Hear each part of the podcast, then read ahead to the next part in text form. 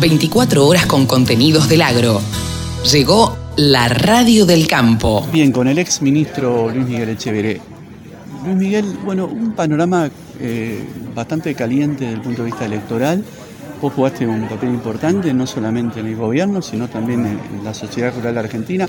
¿Cómo estás observando todo este clima electoral previo y el papel del campo, sobre todo? Bueno, el papel del campo es central, porque imagínate que gane masa y tengamos cuatro años más de este desastre han destruido al país, han destruido la cultura del trabajo, han destruido todas las cadenas, están haciendo un desastre en todo lo que es la producción, pérdida de mercados, ningún tipo de estrategia para colocar nuestros productos en el mundo, que significaría ni más ni menos ingreso de más divisas, esas divisas generarían inversión y la inversión generaría trabajo.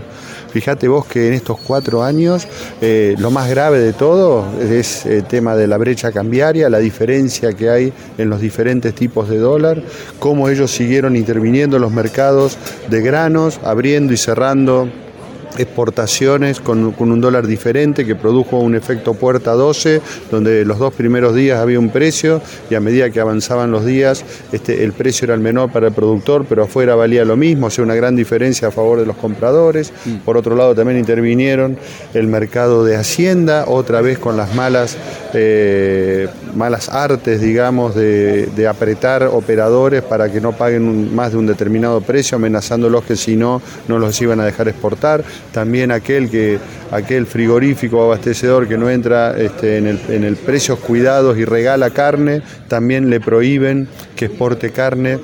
O sea, lo peor que le puede pasar a un productor es, es que gane masa en las próximas elecciones. Paradójicamente, Massa estuvo en Santa Fe, estuvo en Córdoba, se muestra cercano al sector agropecuario. Incluso hace un discurso y dice, invito a todas las gremiales a repensar el tema de las retenciones. ¿Cómo, tomas eso? Me, hace acordar, ¿vos te acordás cuando, bueno, perdimos en el 19 las PASO y a, las semanas eh, o a dos semanas Alberto Fernández invitó a la mesa enlace y los presidentes en aquel momento de la mesa enlace fueron, les prometió lo mismo.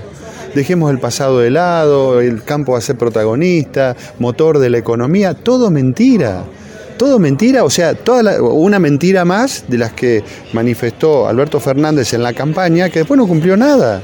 ¿Te acuerdas que era prometía un mundo color de rosa prácticamente y escondía a los impresentables? Justamente lo que está haciendo más ahora. Promete lo que sabemos que no va a cumplir, porque en estos cuatro años no lo hizo nadie de su gobierno, y esconde a Cristina, esconde a Máximo, esconde a Guado de Pedro, a todos los, los ultra kirchneristas, lo tienen escondido para no generar problemas en el electorado. Luis Miguel, sos un hombre bastante cercano a Mauricio Macri. Eh, en esta disyuntiva que hay entre Milei y Massa, si gana Milei, ¿qué papel va a jugar el sector agropecuario y Juntos por el Cambio va a poder influir en algunas decisiones que se tomen? Yo veo primero, voy un escalón más atrás. Hubo elecciones, había cinco candidatos y la gente eligió dos para el balotaje. Y dentro de nuestra manera de pensar, eligió aquel que proponía el cambio más profundo y más rápido, incluido el campo. Bueno, por lo que veo en la plataforma de Miley, por lo que hablo con dirigentes del espacio de Miley, van a ser mucho más audaces de lo que fue Juntos por el Cambio en su propuesta. Así que vamos, vamos con eso y vamos a descubrir juntos el futuro. Ya sabemos después de 20 años de kirchnerismo que no podemos ni siquiera pensar en adherir a este desastre. Y, y un mensaje me gustaría, ah, pero seguimos hablando, ningún problema, a los que están pensando en votar en blanco, ¿no? Bueno, primero, digamos, la ciudadanía optó por dos.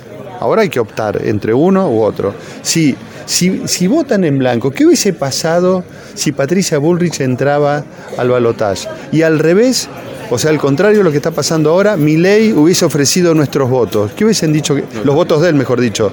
¿Qué? ¿Le hubiésemos dicho que no? Por favor. Es, una postura, me parece, cómoda, ¿no? Y, ¿no? y no querer involucrarse. Ahora todos nos las tenemos que jugar, porque después, el día posterior a la elección, es tarde para quejarse. Gracias, Miguel. El sector agroindustrial es el que más mano de obra ocupa en la Argentina. Nos merecíamos una radio. www.laradiodelcampo.com